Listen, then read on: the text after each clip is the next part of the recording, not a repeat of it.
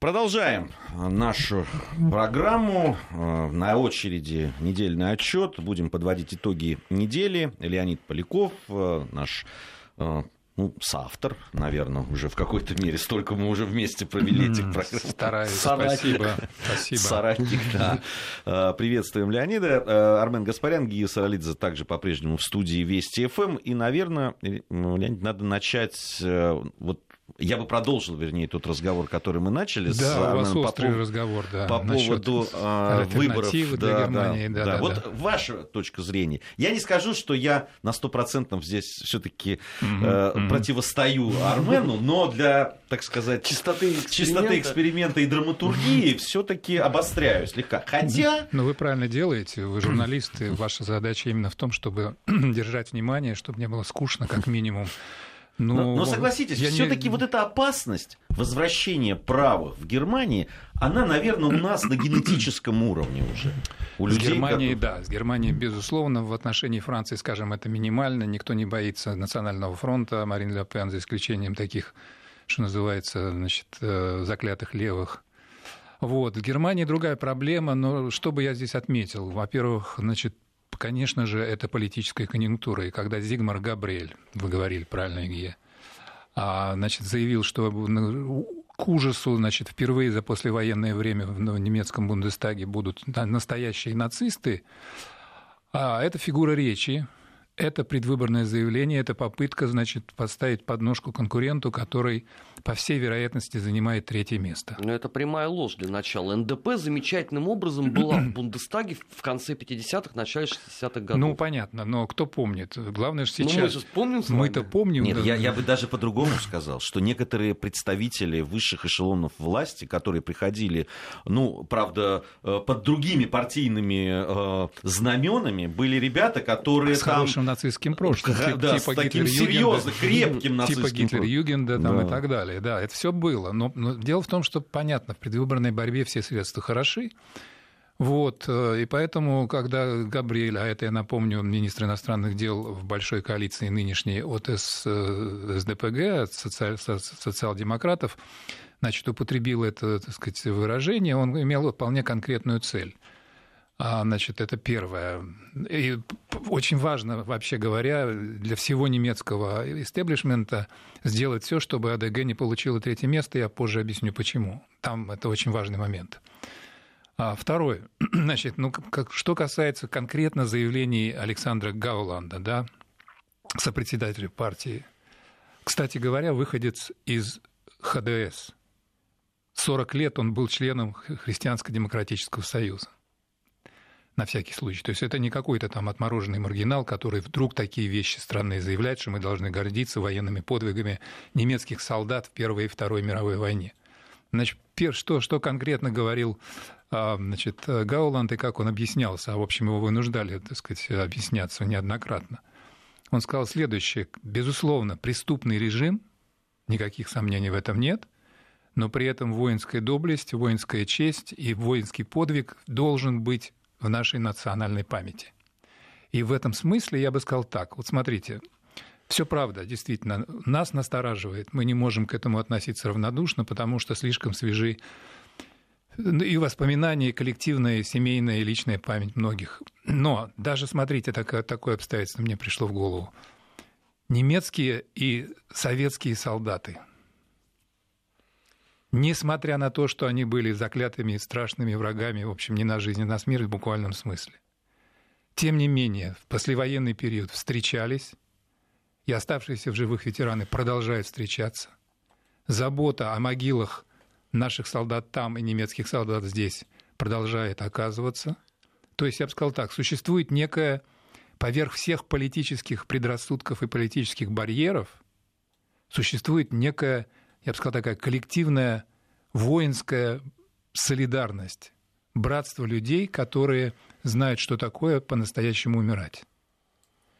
И в этом смысле я бы сказал так, что на выражение, на, то, на точку зрения Гауланда можно посмотреть уже не с, не с той позиции, что это, так сказать, некий, некий пас в сторону нацизма и неонацизма, а это скорее попытка все-таки избавиться хоть на секундочку вот от того, того о чем говорил, говорил Армен в предыдущем часе, от э, вечного комплекса вины, неполноценности, неизбывной. Да, вина колоссальна. Да, безусловно, это была завоевательная война, и вермахт в этом смысле несопоставим с, российск... с советскими войсками. Но, повторюсь, смысл того, что сказал Гауланд, это не апология агрессии нацизма, это всего лишь попытка в национальной памяти восстановить вот эту лакуну и сказать, что да, преступной войне, в преступном режиме были люди, которые проявляли героизм, и мы, как потомки этих людей, должны об этом помнить. Всего лишь. Понима- понимаю, угу. понимаю. Да. Ну вот не со, со временем. Но вот все равно, вторая все часть. равно нацист. Да, нет, вот со, вто, нет, э, со временем. Я сейчас не по поводу самого Гауланда. Mm-hmm. Я по поводу формулировки и посыла, тренда, так сказать. Понимаете? Mm-hmm. Понимаю. Вот вы, вот вы говорите, да, э, несмотря на то, то есть преамбула идет сначала, да, были преступления, виноваты, там это, но и так далее. Вот я все, что в начале потом отпадет, а вот это но останется. Ничего и, и, и, и, будем, и, будем, и будут гордиться, понимаете? И вот нет, не может это потом привести к тому, что э, часть э, э, уже политиков нового поколения там пойдет еще дальше в осмыслении а для этого, истории для там, этого, для, для и Второй этого мировой есть специальный войны. закон Германии, так сказать, защита Конституции, который предполагает жесткое, так сказать, окорачивание всех тех, кто пытается э, реабилитировать нацистский режим. Но точно так же, как Зигмар Габриэль использовал чисто, так сказать, политическую фигуру речи, чтобы дискредитировать своего противника, я могу, так сказать, сказать, что и у Гауланда был вполне понятный политический резон, а именно, есть в Германии реальный, крайне правый электорат – практически нацисты. Такие люди есть. Пегида та же самая, да, например. Значит, какая, какой расчет у альтернативы для Германии, у молодой партии, партия, которая создана в 2013 году? Напомню нашим слушателям, что на прошлых выборах они набрали 4,7, не попали в парламент. Значит, как прагматичный политик Александр Гауланд с огромным стажем значит, в ХДС вполне прекрасно понимает, что есть для новой партии единственный способ прорваться в парламент и занять достойное третье место – это собрать все, что можно, даже на маргинальном фланге. Именно поэтому, мне кажется, в период, заметьте, он не говорил этого раньше, он сказал это только в период избирательной кампании. Именно для того, чтобы подтянуть голоса радикалов справа – я абсолютно уверен, что это чисто тактическая уловка, которая вовсе не преследует цель создать для партии, во-первых, имидж поклонницы нацизма, и, во-вторых, сдвигаться дальше радикально право. Посмотрим, что это даст. В конце концов, в самой вот в понедельник посмотрим. Если действительно АДГ займет третье место, значит, с чисто политической точки, политтехнологической, я бы даже сказал, точки зрения, расчет Гауланда оказался верен. Посмотрим. Так он, по сути дела, ни на что не рассчитывал. Его вытолкнули именно на эту поляну, потому что если тебя год обвиняют в том, что ты нацист, вокруг тебя только одни погромщики и штурмовики, а кому ты тогда должен апеллировать? Не, ну он мог этого не говорить, конечно. Он, повторюсь, он мог этого не говорить именно сейчас. Но он сказал именно сейчас, понимая, что за счет этого радикальные правые немецкие, да, они, конечно, его поддержат помимо всего прочего, так сказать, жесткая антиисламская позиция, постоянная тревога по поводу, так сказать, того, что Германия превращается, так сказать, в богадельню, где, так сказать, мигранты со всего света так сказать, стекаются, причем за счет немецких налогоплательщиков, это тоже недовольство надо учитывать. Вот. Ну а теперь, так сказать, к важности третьего места. Давайте вернемся, потому что действительно я не уверен, что все наши слушатели знают тонкости вот этой немецкой политики, немецкой политической и парламентской системы. То, что парламентская республика всем уже понятно, следовательно, победа партии на, так сказать, выборах дает ей мандат на право формирования исполнительной власти, федерального правительства и назначения федерального канцлера. С этой точки зрения уже, так сказать, многократно говорилось в разных новостных выпусках, и вы, наверное, уже об этом упоминали. У Ангелы Меркель шансы стопроцентные. То есть партия, вернее, блок, напомню, это блок, это не одна партия, Христианско-демократический союз и Баварский христианско-социальный союз идут на первом месте, и по всем предвыборным прогнозам они должны получать 36-37% голосов. То есть это четкое, так сказать, первое место. На втором месте идет э, социал-демократическая партия Германии, где-то 22-23, может быть, даже поменьше. И кроме этих трех партий, да, еще участвуют в выборах четыре другие партии. Значит, э, давайте их перечислим. Это левая бывшая, так сказать, коммунистическая партия, Делинка по-немецки, да, это партия свободных демократов, немецких либералов, которые тоже, кстати, впервые, так сказать, в своей истории провалились на прошлых выборах, не прошли, набрали 4,8. И, значит, еще две партии. Зеленые, Союз 90 зеленые, более точное их название, потому что там объединение произошло с э, партией восточно-германских немцев Союз 90 в 90 году, и вот та самая АДГ, альтернатива для Германии. Вот эти семь партий разыгрывают э, парламентские мандаты. А там очень интересная система. Вот если кто-то, так сказать, из наших слушателей задаст вопрос, а сколько парламентариев там, да, ну, мы знаем, например, что в российской практике четко фиксированное количество мест э, в Нижней палате нашего парламента в Государственной Думе, да, их 450. И, кстати говоря, и там, и здесь действует э, комбинированная, смешанная мажоритарно-пропорциональная система, то есть каждый избиратель может голосовать и действительно голосует как бы дважды. Во-первых, за своего кандидата в своем мажоритарном округе, одномандатном, и за партию. Так вот, вообще в Бундестаге по, так сказать, э, по Конституции должно быть 598 мандатов. Но там действует очень оригинальная система, связанная с тем, что для каждого так сказать, члена федерации, а их всего 16 так, сказать, так называемых бундес, ландес, э, федеральных земель, среди которых, напомню, такие славные города, как Бремен, Гамбург, а, Берлин. Так вот, значит, по этой системе, если, так сказать, каждая земля имеет определенную квоту представительства в парламенте, если кто-то из партий не добирает эту квоту, то им дается дополнительное место – и получается, что, например, вот в нынешнем Бундестаге, он 18-й созыв, 631 а депутат. То есть сверху получилось еще как бы 43 дополнительных мандата. Вот эти, так сказать, неопределенное количество мандатов сегодня разыгрывается, и а, по итогам, так сказать, этого розыгрыша будет сформировано федеральное правительство. Значит, какие варианты есть?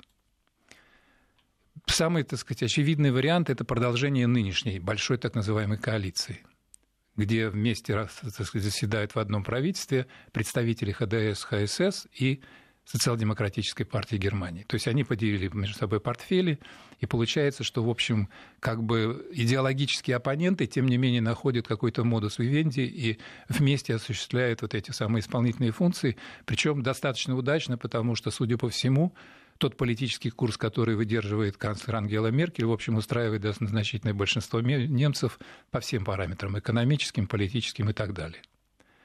Это вот один вариант, который может, так сказать, продлиться. Но не исключено, что может возникнуть так называемая Ямайская коалиция. Я напомню, что флаг Ямайки – это, значит, вот крест такой, Андреевский крест, как бы диагональный крест – черный внутри поля, которое разделено на зеленые и желтые цвета. И как раз по цветам вот этих, так сказать, э, ямайского флага может получиться коалиция следующая. Черный – это ХДС, ХСС, традиционный знак. Желтые – это свободные демократы, либералы, и зеленые. Может получиться и это.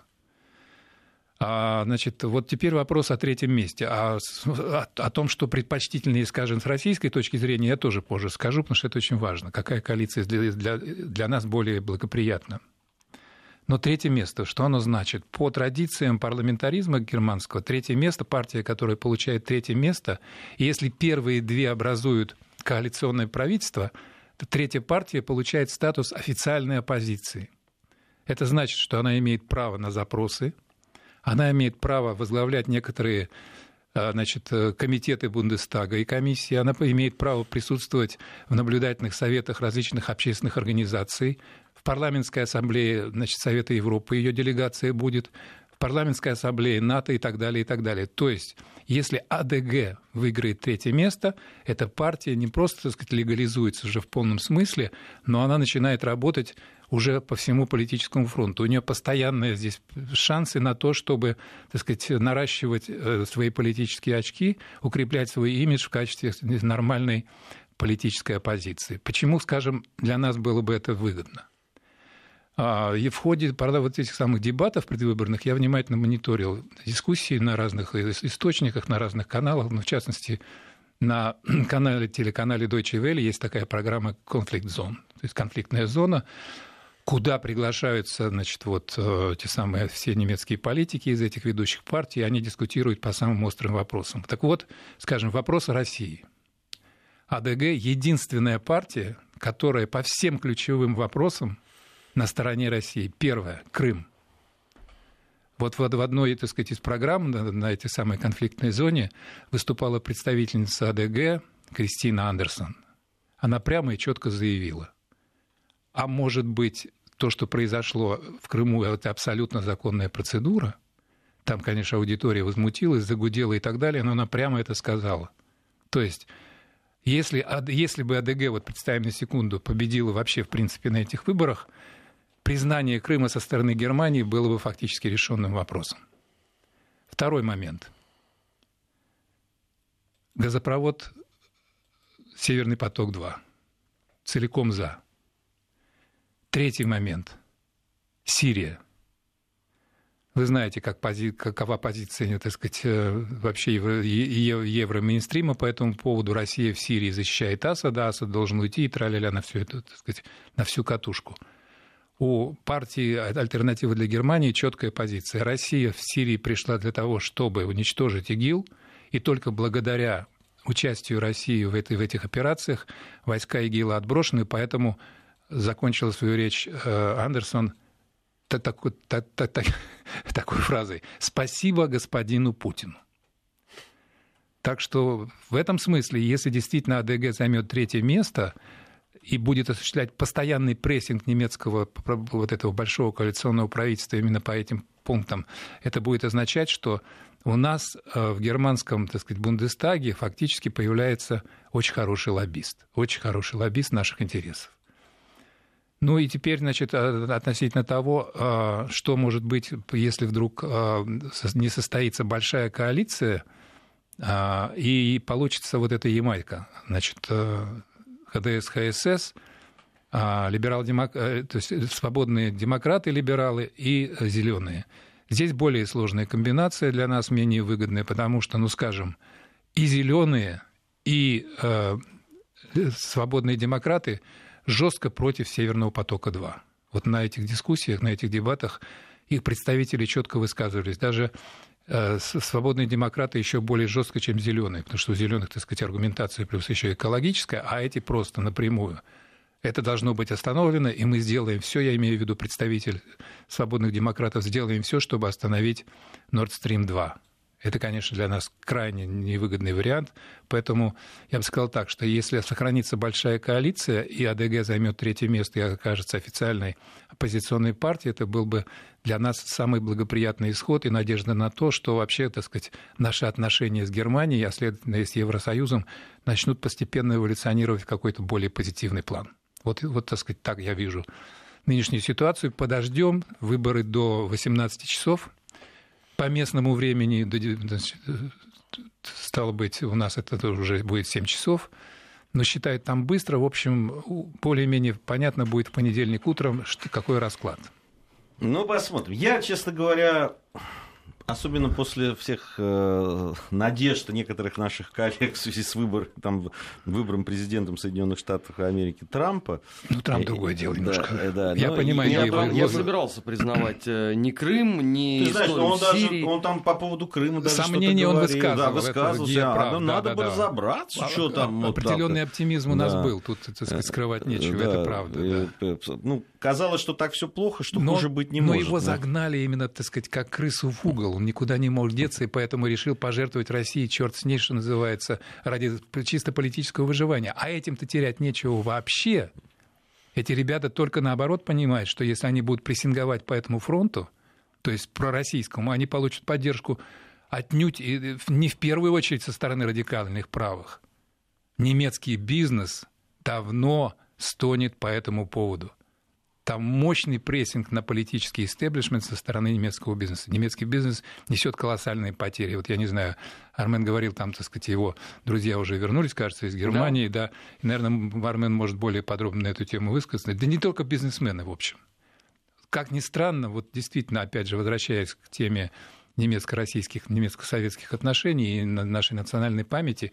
Две кровопролитнейшие войны прошлого века, а тем не менее взаимное какое-то тяготение удивительное, все-таки, мне кажется, между нами есть. Оно, с одной стороны, есть. Я, я не могу не согласиться. И отношения развиваются, и не только в экономике, но и вообще. Да, да, даже туристов можно заметить. Да, из Германии довольно mm-hmm. много приезжает mm-hmm. в Россию, причем по разным линиям. С другой стороны, я могу сказать, что за последнее время, так как я бывал в Германии довольно часто, mm-hmm. в, в последнее время, вот в связи с, ну так, после 2014 года, после так Крыма, скажем, да, да, после mm-hmm. событий в Крыму, под влиянием пропаганды э, э, настроения сильно поменялись, даже, даже на бытовом уровне. Кстати, это касается и Франции. Да. Я просто у меня сосед э, француз, угу. с которым мы иногда встречаемся, поговорить и э, попробовать французского вина, которое он привозит. Ага. Под, под грузинские блюда, которые я готовлю. И а наоборот, он, и грузинские вина под, под французскую еду. Пока не пробовали, но надо, надо попробовать такой формат. Давайте. Да. Но Расскажите потом, как это. Ладно? Обязательно. А у нас слюнки будут течь с Арменом. Э, ну вот э, на самом деле, конечно, э, он говорит, что пропаганда такая, а он, а он может, а он здесь живет, ездит туда, и он может понять, даже да, видит, что происходит в, в, в средствах массовой информации, как меняется точка зрения на Россию его соотечественников. Mm-hmm. Mm-hmm. Он сам говорил, что пропаганда настолько ну, э, сильно и пресс настолько серьезный, это что... Это радиоактивное облучение, Ги, на да, самом деле. Да, это, это очень... Радиоактивное... Нельзя, это... нельзя этого недооценивать. Так называемая свободная пресса работает в одну сторону, причем по, по понятному заказу. Если с утра до вечера 24 часа в сутки, 7 дней в неделю говорят, что Россия агрессор, да, да. То и, ты... и причем здесь теперь уже по всем фронтам. И, и что касается там американских э, выборов президента, и хакеров и так далее, это да, все, да, да, да. все вот это абсолютно э, согласен с вашим термином, облучение буквально. И это очень сказывается на отношении Чтоб... даже к простым людям. Да, чтобы противостоять такой пропаганде, нужно быть постоянно в теме. Понятно, что абсолютное большинство населения так не живет. Это, так сказать, время от времени заглядывают люди, так сказать, в телевизор, слушают радио, может быть, немножко в интернет, а оттуда несется вот этот массивный поток, так сказать, дискредитации России, поэтому удивляться этому не надо слава богу, хоть на этих выборах сейчас уже официально, чуть ли не официально заявлено, что все-таки слухи о вмешательстве российских хакеров были сильно преувеличены. Ну, это пока. Сейчас пока. как объявят, что не исключаю, АДГ что на третьем месте, не, но, 10-11%. Про АДГ, про то, что, они, что да, их да, да. Э, финансируют, э, э, что, возможно, есть финансирование из Москвы, говорят в открытую, причем, да, там, не стесняясь. Не исключено, да, да, еще расследование начнут. Да. Да. У нас новости, после новостей продолжим. Недельный отчет. Подводим итоги. Анализируем главные события. В Москве 16 часов 34 минуты. Продолжаем нашу программу, подводим итоги недели. Напомню, что Леонид Поляков у нас сегодня э, в программе, член экспертного совета Фонда Института социально-экономических и политических исследований. Давайте э, в этом часе черту подведем сейчас под э, разговором о Германии о выборах. Угу. Ответим на пару э, сообщений, которые пришли на наш портал. Мы сегодня еще, наверное, с Э, Арменом поговорим в программе анонсы у нас есть, да, все-таки мы немножко предвосхищаем те да, события. Это, да, да, это да. там тоже об этом немножко поговорим. Но э, сейчас вот я два. Э, с одной стороны, у нас есть свои разведчики, угу. работающие там. Нам сообщают последние сообщения с выборов, я так понимаю, экзит-полы, видимо. Угу, ХДС 33%, СДПГ 19%, АДГ 10%, Адгизия на 3%. Адгезия, это да. АДГ, да. АДГ, да, на третьем месте. Вот. Ага. А, ну, э, там Пока как, как предсказывали. Как предсказывали, да. Ну, правда, там э, некоторые представители э, альтернативы для Германии говорили о том, что можем и 13 набрать. но в общем, 10 они посчитают хорошим для себя ну результатом. Ну, да, если это будет третье место, то вполне приемлемо абсолютно. Хотя, конечно... Это успех даже большой. Абсолютно, Для партии, которая только-только, вот по сути, Вторые выборы. Вторые выборы, да. А, и еще одно сообщение, да, довольно эмоциональное, но э, Надежда нам написала по поводу, э, когда мы говорили о том, э, о высказываниях некоторых из лидеров АДГ э, насчет героизма, насчет немецких, солдат, немецких да. солдат. Да. Вот, э, Что вы ответите? Да, вы знаете, Надежда, я понимаю ваш эмоциональный пафос и ваше возмущение самой темой, но еще раз хочу напомнить, как мы поставили этот вопрос. Значит, первое, этот вопрос мы поставили в политтехнологической плоскости. Да? Надо понимать, зачем Гауланд это сказал и к кому он обратился. Это первое. Второе. Значит, мы должны... А, наша программа нацелена на то, чтобы объяснять вам мотивы. А разделяем мы это или нет, это совершенно другой вопрос. Да? Так вот, мотивация Гауланда еще состоит в том, чтобы попытаться восстановить в немецкой национальной памяти вот эту лакуну, а, связанную с тем, что действительно у любой нации есть представление о том, что в ее истории существуют героические страницы чисто военного, так, военного подвига, независимо от того, какая политика там была. Только по этой причине мы как раз и подняли этот вопрос, и именно так его и ставим. Я понимаю, что это очень скользкая дорожка, и, конечно, в принципе, для нас это очень больная, ранимая тема. Вы пишете о том, что немецкие солдаты героически вы крупным шрифтом набрали истребляли наш народ.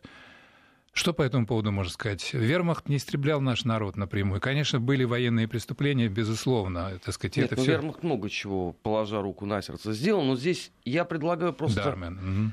Отойти сейчас, забыть на секундочку, если это, конечно, возможно, слово угу. вермахт. Угу. И а, давайте вспомним э, эпоху Фридриха Великого.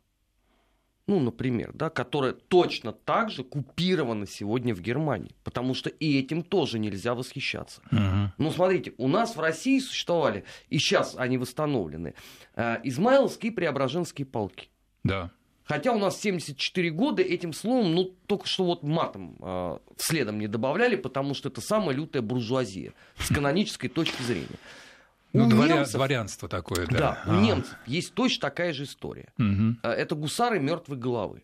Эпохи Фридриха. Да. Стойкая очень воинская часть. Так вот, даже изображение гусаров мертвой головы запрещено, потому что якобы та Адамова голова, которая была у них, похожа на мертвую голову прусского типа первого образца с одной вот челюстью, которая mm была там на знаменах СС, mm-hmm. и поэтому mm-hmm. и это тоже нельзя. Ну, да. это же тоже, в общем, да, диковато. Да. Я, я, я, сказать, я бы оставил немцам самим вот в этом разбираться, да, там похоже, не похоже, нет, надо это согласен, или нет. Я, я, согласен. это, это их история. Это их национальное вот, дело. Другое да. дело, я у нас... Надежде да. объяснить тактично, у, что Надежда, это, в общем... Я думаю, что Надежду возмутило в данном случае то, что настораживает меня. Mm-hmm. Да, я как э, в, да, там, э, абсолютный продукт там, да, там, вот советского, э, э советской страны. Made да, in USSR. Да, абсолютно, да, там, с погибшим дедушкой на, грузином на, в 41 году, с мамой, которая в оккупации три с половиной года провела и так далее. Я, это, для в меня... оккупации или в эвакуации? В, в, в оккупации, Беларуси. в Беларуси, в оккупации, О, да, да, да, в Гомеле, под Гомелем. Вот, поэтому и э, достаточно уже осознанном возрасте mm-hmm. она mm-hmm. что-то рассказывала, хотя не любит это, этого делать. Mm-hmm. Но э, э, понимаете, оно действительно, это на генном уровне, вот как только кто-то говорит, что про храбрость солдат, немецких солдат, немецких да. солдат во Второй мировой войне, я как-то меня как-то передергивает, честно говоря. Но это неизбежно, Гейн. Только еще раз, последний момент, так сказать, чтобы действительно закрыть тему окончательно. Надежда, тем не менее, тем не менее, даже вот в этой такой жесткой трагической ситуации, повторюсь, советские и немецкие солдаты, тем не менее, встречаются, чтут память друг друга, заботятся о могилах. Это тоже факт, который нельзя отбросить, нельзя не учитывать. Так что давайте действительно на этом остановимся. А, и давайте поговорим о том, что происходит в Испании. Давайте. А, Вы, собственно, уже в прошлом да, мы, мы, мы, начали. Мы, начали ну, мы да. такие мы параллели больше, да. Мы, мы больше параллели проводили, да, с э, решением других подобных вопросов, как к этому относилось международное сообщество и Евросоюз в частности. Да, у вас очень интересный был спор, кстати, я внимательно слушал, и вы, это очень хорошо, что, так сказать, это, как в свое время Леонид Ильич говорил, разногласия, это хорошо, да, значит. А, значит, по поводу вот того, что, о чем вы спорили, похоже ли это или не похоже на Украину, да? Я понимаю, Гей, что вы, так сказать, правы в том, в том отношении, что если сравнивать это с Донбассом, то там, конечно, ничего похожего нет, потому что Донбасс от безысходности побежал в автономию и вообще, так сказать, в отрыв в независимость. Людей просто прижали к стенке, что называется. когда первый же, первая законодательная инициатива этого самого нового незаконного парламента после переворота была запрет разговаривать на родном языке, понятно, что люди поняли, что будет дальше. В этом смысле вы правы, безусловно. Но здесь очень интересная штука вот какая. Значит, смотрите, это, это опять к двойным стандартам.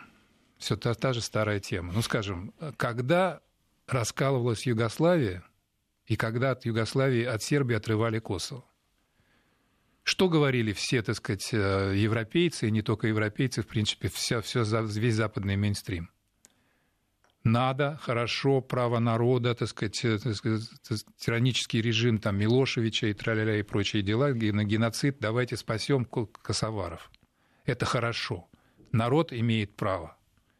Без всякого референдума, напоминаю, несмотря на то, что в свое время Обама утверждал, что был референдум, но мы таки знаем, что не было – без всякого референдума, только решением парламента автономии Косово оно отделилось, причем под прикрытием, так сказать, американских пушек, самолетов, вертолетов и всего остального, и превратилось в независимое государство. Я, я хочу просто Ура! напомнить, Аплодисменты что по всему параллельно, Западу параллельно, да, там той же сербской крайне, которая в составе а, Хорватии. Бос... нет, тогда еще вот Боснии и Герцеговины, да, это часть и Республика Сербская и Хорватии. Сербская Хорватии. Да, да, было да. отказано в этом, как... а в Хорватии просто была проведена военная операция по вытеснению, как, да. по вытеснению, фактически геноцид э, да. был произведен и, сербом. И, кстати вот говоря, Ги, вы напомнили очень интересный сюжет, потому что премьер-министр Хорватии недавно, так сказать, как раз на этой самой сессии, Генеральной Ассамблее сессии ООН а, посоветовал своим украинским коллегам воспользоваться хорватским опытом разрешения вот такого конфликта. Так понимаете? он три года уже как им советует. Ну, еще раз опять пауз. посоветовал, да.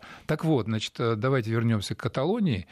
Что получается? Получается, что в случае, когда Дело касается не несчастной, так сказать, славянской республики, где, так сказать, дележ э, под радостные визги, так сказать, всех участников происходит, и все хорошо, и слава богу. И в конъюнктурных интересах именно мусульманская часть Сербии, так сказать, отделяется для того, чтобы продемонстрировать так сказать, своим исламским союзникам, что да, мы на, стороне, на вашей стороне в данном случае, против славян, против православных. Когда речь идет, собственно говоря, одной, об одной из центральных стран э, значит, Европейского Союза, где такая, в общем, так сказать, ситуация, которая действительно там не только классика, так сказать, горит, там все горит, там все непонятно, как к этому относиться. Вдруг выясняется, что это нехорошо. Я, я хочу тоже, если и их мы, запугивают. Мы и в этой программе параллели стали проводить. Я бы хотел бы сказать вот об этом. Понимаете, в Мадриде на там э, э, на, на центральных площадях никто не скакал, не кричал, кто э, значит, не скачет, не, не скачет тот, тот, каталонец, тот, тот да. каталонец, да, да и да, каталонцев там на э, Геляку и так далее. Этого не нет, было. Нет, нет, нет, конечно. Понимаете? Нет, нет, нет, нет. В этом смысле вы абсолютно правы. Здесь параллель невозможно проводить, потому что нет ничего такого, чтобы, так сказать, можно было, чем можно было бы оправдать вот этот вот самый действительно реальный сепаратизм и стремление к независимости. То есть вот, никаких фактов дискриминации и угнетения, несмотря на то, что в прошлом были, конечно, и черные страницы. И Были, Армен, безусловно, Франко, прав конечно, да, и во Фран... да. в период Франка, и не только запрещали каталонский язык, запрещали преподавание и обучение на, на каталонском языке, газеты на каталонском языке и так далее. Все это было, но сейчас этого нет. Мы, сейчас у нас информация о погоде и региональные новости, затем мы вернемся и вот прямо с этого места продолжим. Недельный отчет. Подводим итоги. Анализируем главные события. Продолжаем подводить итоги недели. Напомню, Леонид Поляков, член экспертного совета Фонда Института социально-экономических и политических исследований у нас сегодня в студии. Еще одна параллель. По поводу Каталонии если параллель, Испании. Да, не с Украиной, а с Шотландией. Долгоиграющая пластинка, потому что мы знаем, что прошел этот референдум значит, в 2013 году. Да? И там, в общем, 55, по-моему, процентов против 45 высказались за то, чтобы Шотландия осталась в составе Соединенного Королевства. Да, я напомню, что государство называется не Англия, не Великобритания, а Соединенное Королевство Великобритании и Северной Ирландии, в которое входит в состав, кроме Северной Ирландии, еще и Шотландия и Уэльс. Тоже своего рода федерации, хотя и королевство. Так вот, отношение центральной власти в Великобритании к э, возможности выхода Шотландии принципиально другое. Там не боятся. И вот сейчас, в этом году, в марте как раз, шотландский парламент проголосовал, там, правда, небольшим, по-моему, 69 против 59, за то, чтобы провести новый референдум уже по итогам Брекзита, голосования по Брекзиту, по выходу Великобритании из состава Евросоюза.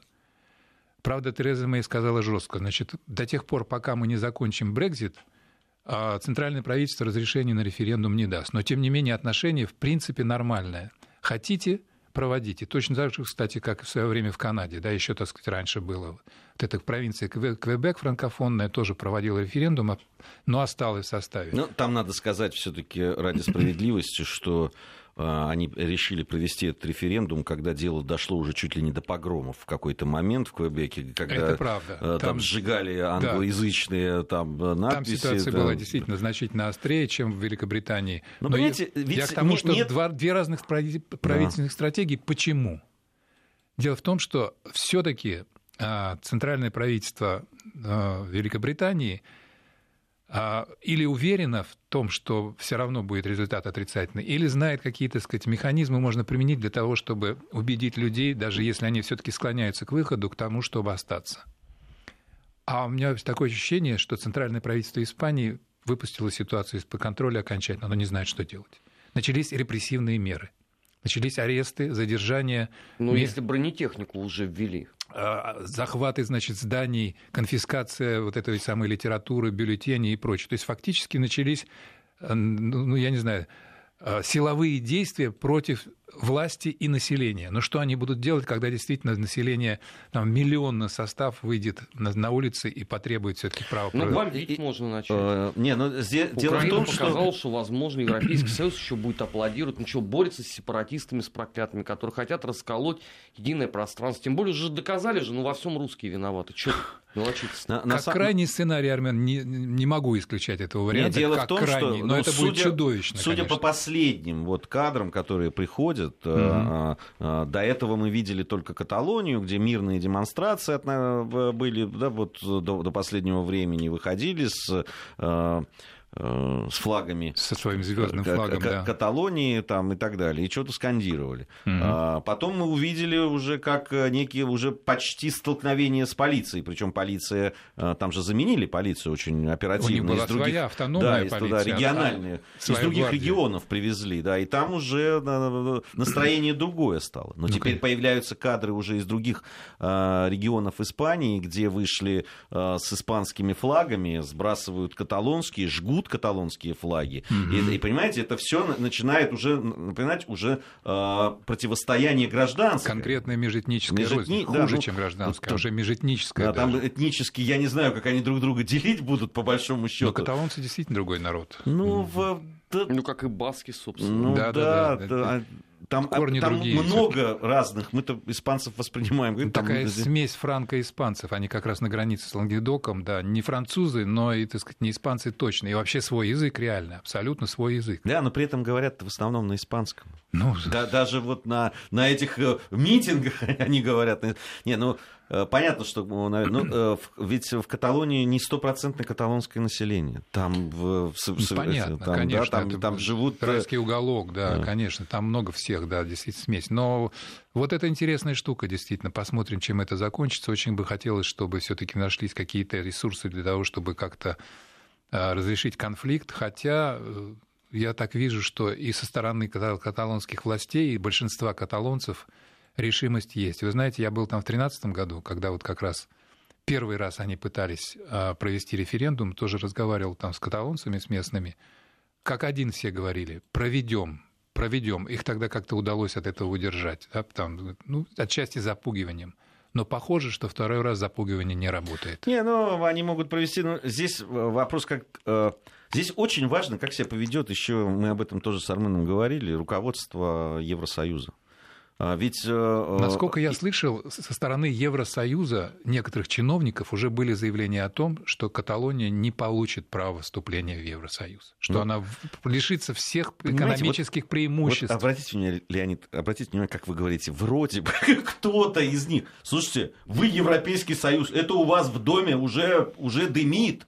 Ну, уже да. дымит. Да. Так вот, выйдите, так скажите, так, ребята, все это хорошо, только вы пока там будете вы голосовать или не будете, но учтите, когда на, на, соберетесь голосовать. Значит, вы не получите этого или получите. Гия, ну кто же из, как, из ваших нелюбимых евробюрократов, хотел сказать демократов, решится на прямой такой текст, он же будет дискредитирован абсолютно так, сразу. Ну что почему значит? же он наоборот? Как? Он нет, может, может нет. быть, благодаря нет, этому не произойдет какие-то гражданские столкновения. какая-то позиция политических mm. тяжеловесов ЕС, понимаешь, не э, какой-то бюрократишка должен выйти так и я... что-то там от себя прогундеть. А должна выйти, например, госпожа Меркель сразу после выборов и сказать, значит так, ребят, хотите, пожалуйста, но у вас не будет этого, этого, а она, этого. Как, как она, она руководит другим государством, как она, какое Нет, она имеет право слушай, это говорить? Она, она госпожа Меркель. Вообще-то, конечно, ну, ну, вообще-то такие я, слова я... Должен, должен был бы сказать Юнкер. Конечно. Вот, да, ну, от него никто не комиссии. Ну хорошо, Но... пускай позвонит Меркель и узнает ее точку зрения тогда хотя бы, понимаешь? Ну как можно вести себя? Вы называете себя Европейским Союзом, вы говорите там о том, что вы отвечаете за э, благополучие, за мир э, на этой земле там и так далее. Вы проводите там какую-то скоординированную международную политику. Вы э, единогласно вводите санкции против России потому что она не соблюдает Минские соглашения, хотя не является стороной да. конфликта. Mm-hmm. И при этом вы, когда у вас уже все уже, понимаете, в огне одно место, вы даже, вы вообще делаете вид, что как будто ничего не происходит скромно так потупив взор, значит, отворачиваясь в разные Заминочка стороны. вышла, да. А именно потому, что, во-первых, значит, никто не решается взять на себя прямую ответственность за слова такого рода, то есть это жесткие слова. В, в ответ из Каталонии звучит, а где же демократия?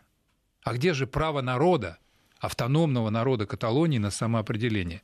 Ведь в ответ-то действительно может так сказать, это та аргументация, которую мы с вами несколько минут назад разворачивали по поводу Косово. Косоварам можно, а нам нельзя?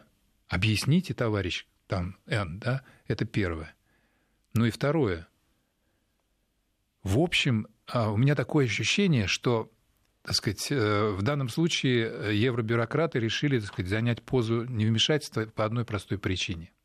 Они делают вид, что это внутринациональное дело Испании, в которое мы не имеем права вмешиваться – Наш, то есть как бы в других, во всех так сказать, делах Польша, Венгрия, там принимается определенное законодательство в ответ угрозы санкций и так далее вмешиваются на раз. Но Понимаете? здесь... А когда дальше полыхнет? Когда, например, Бельгия? Легко. Когда валоны скажут, а мы не хотим, мы, извините, мы уже 70 лет как не хотим. Легко. И тогда что, тоже будут все молчать? Да не, но дело в том, что ведь не может не закончиться просто проведением референдума и выходом, там, обретением Каталонии может не закончиться. Это ведь э, действительно может стать противостоянием гражданским. Это могут быть столкновения, это кровь может быть, понимаешь? Все что угодно. И, да, и, а потом... и, что они будут, и что они будут делать? Опять делать вид, что ничего не происходит? А потом вот что... они делают три года вид, что ничего не происходит на Украине. Смотрите, а потом, потом что значит вот эти вот заявления некоторых чиновников насчет того, что Каталония лишится всех преимуществ пребывания в Евросоюзе? Это что, блокада, что ли?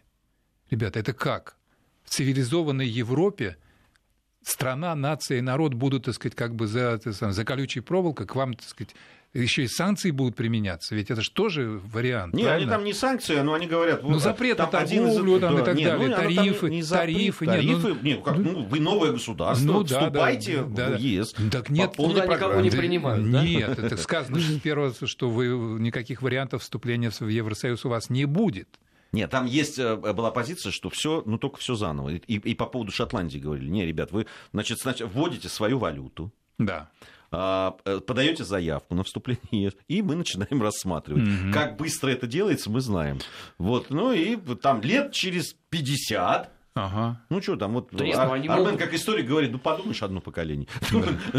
Лет ну, через 50 мы можем быть... всю жизнь эту фразу Вас может быть, если вы будете соответствовать всем нашим высоким требованиям, мы вас возьмем. Ну а что, это все по закону. Они могут пойти на усиление ставок в этой игре. Приняли валюту, они тут же тебе проголосовали за вступление в Европейский Союз. Другой вопрос, что э, Эрдогану, наверное, проще будет забыть навсегда Не, слово Европа после они, этого. Они, может быть, так поступят, но ты же понимаешь, тогда, тогда это будет позиция. Тогда это будет позиция. В общем, Каталония в огне, хотя над всей Испанией безоблачное небо, да? Вот так вот. Вот очень не хотелось бы, чтобы сейчас еще раз это прозвучало. А, я имею в виду вот это словосочетание а что оно значит, мы помним, радиостанции. Да. Да. А, Но такие параллели, извините. Спасибо. Спасибо большое. На мой взгляд, очень непонятно, что не все мы охватили, что хотели, хотя у нас вчера еще мы подводили итоги недели. А, а, там и э, Генассамблея ООН, конечно, можно было еще поговорить. Но, на мой взгляд, очень интересно сегодня получился разговор. Э, Леониду Полякову большое спасибо. Мы совсем скоро будем говорить о том, что будет на следующей неделе. Программа анонсов впереди. Спасибо. Недельный отчет. Подводим итоги. Анализируем главные события.